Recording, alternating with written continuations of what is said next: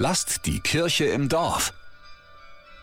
Viele, viele Menschen sind in den letzten Tagen in der ganzen Region losgezogen, um gegen die Politik der AfD zu demonstrieren und ein Zeichen zu setzen gegen Rechtsextremismus. Ganz Nürnberg hasst die AfD! So klang es letzte Woche Samstag am Nürnberger Willy Brandtplatz und auf den Straßen drumherum. 15 bis 25.000 Leute waren gekommen zur Demo des Nürnberger Bündnisses Nazi-Stopp. Viele hatten Transparente dabei mit Sprüchen wie Menschenrechte statt rechte Menschen, Demokratie schützen oder Nie wieder ist jetzt. Veranstalter Uli Schneeweiß. Das war also eine durchgehend sehr, sehr positive, ruhige, aber auch sehr kämpferische Stimmung. Ich denke, es ist ganz, ganz vielen klar geworden, jetzt muss was passieren. Wenn wir jetzt noch weiter einfach die AfD als eine Partei wie jede andere begreifen, dann haben wir echt ein Problem mit dieser Demokratie. Dann wird tatsächlich hier faschistische Strömungen irgendwann die Oberhand gewinnen. Auf dem Willy-Brandt-Platz gab es auch einen Safe Space, speziell für Familien.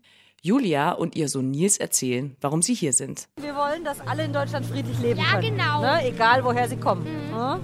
Das stimmt. Stimmt. Auch Karin ist mit ihrer Familie und ihren Enkeln gekommen. Ich finde, es ist Zeit, dass man die Demokratie einfach verteidigt, bewahrt. Ich möchte für meine Enkelkinder, dass sie einfach in der Freiheit aufwachsen können, mit guten Werten und ja, ganz viel Menschlichkeit. So sieht das auch Clara Jantos, ebenfalls eine der vielen tausend Demonstranten und ab Februar die neue Gäste- und Tourismusseelsorgerin von St. Sebald. Ihr ist es wichtig, dass auch die Kirche für die Demokratie eintritt. Natürlich war ich privat auf dieser Demo, aber ganz unabhängig davon finde ich, dass die Institution Kirche da sehr, sehr klar erkennbar sein muss. Und ich sehr froh war, dass sowohl in München als auch in Nürnberg da wirklich auch Entscheidungsträger und Trägerinnen erkennbar da waren. Wir dürfen nicht müde werden, auf die Straße zu gehen und Gesicht zu zeigen. Ich glaube, was aber auch wichtig ist, ist das Gespräch zu suchen. Ich glaube, dass dieses Demokratieverteidigen wirklich harte Arbeit ist und dass sie niemals wichtiger war als jetzt. Die nächste Kundgebung in Nürnberg ist am Samstag, 3. Februar um 16 Uhr auf dem Kornmarkt. Da ist auch das evangelische Dekanat Nürnberg Mitglied. Stadtdekan Jürgen Körnlein ruft dazu auf, auch auf diese Veranstaltung zu gehen.